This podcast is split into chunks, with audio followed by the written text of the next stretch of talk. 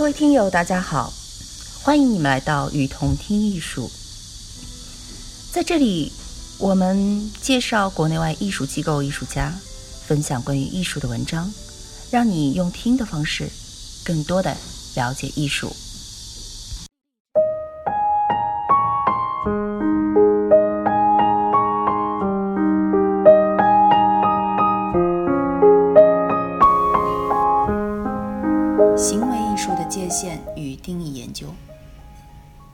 对行为艺术的界定本身是否已经违背了行为艺术的真正意义？之所以产生行为艺术，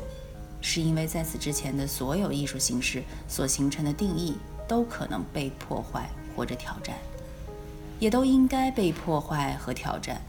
而行为艺术恰恰就是为挑战和破坏艺术的一切定义而诞生的。因此，我们永远无法界定什么是行为艺术和什么不是行为艺术。但是如果行为艺术变成了所有政治行为和日常行为，那么我们也就没有行为艺术可言了，或者至少行为艺术的创造性价值和推进文明、反抗霸权和压制的积极作用就无从真正的集中推进和展现。因此，我们来讨论这个问题，并不是要得到一个结果，而是为行为艺术这个中国的独特的现象进行阶段性研究的总结。现在有不少中外艺术界行内和行外的人认为，许多利用审美的传播手段所进行的日常行为和政治行为是行为艺术，而我觉得。行为艺术因为其方法和日常行为、政治行为之间没有界限，单纯考察其艺术意志，或追究其进入艺术圈与否，或者是否具有美感，也许对以物化的作品，如绘画、雕塑和书法，可以归结为艺术；而利用审美和传播的手段所进行的日常行为、政治行为，是否可以作为行为艺术成立？探讨。各执一词，终无结论。是否纯粹的行为艺术就没有，或者必须拒绝和排斥具有功利目的，以与日常行为和政治行为明确的区分、划清界限呢？如若深究，任何一个艺术活动或者艺术作品都是人的问题的变现。只要人的本质具有政治性和利害关系。任何一次行为艺术都难以摆脱政治意义和功利的目的。在行为艺术初创时期，选择行为艺术作为艺术的方式本身就具有极强的政治诉求，即反传统和反体制，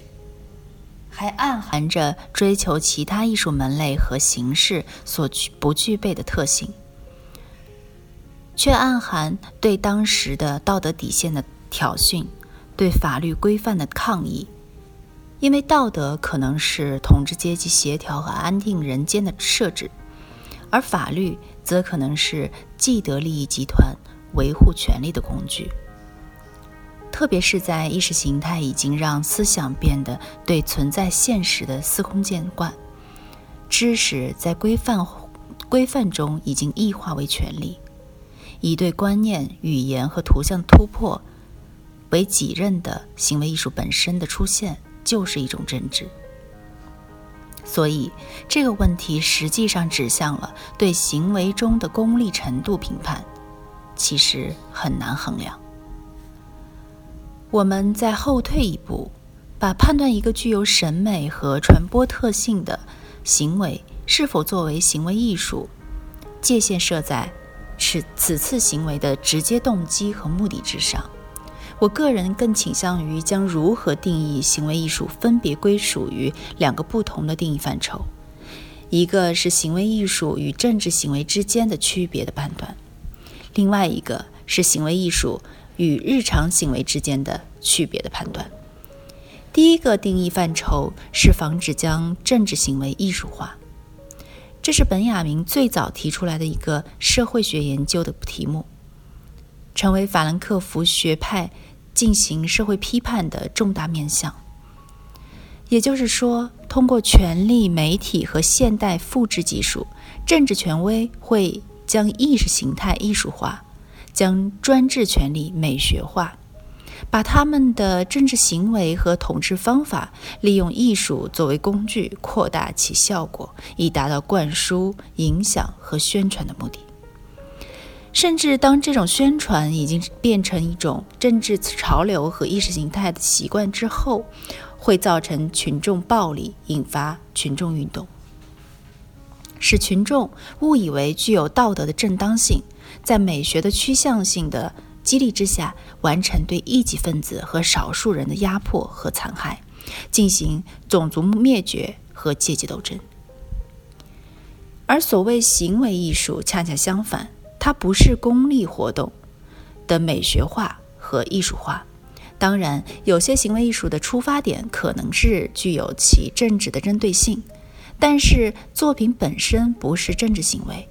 其政治针对性恰恰是为了抵消和清除某种正在发生的政治行为。因此，这个行为根本上是艺术行为，而不是功利行为。其作用只是引起人们对问题的警醒。只是这种警醒，不是通过理论的陈述和知识的证明所能完成的那一部分。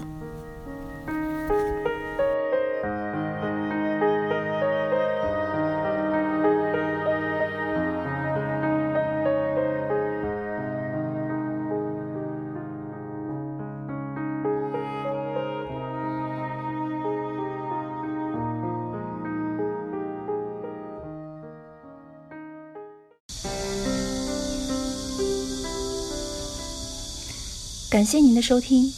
欢迎大家多提宝贵意见，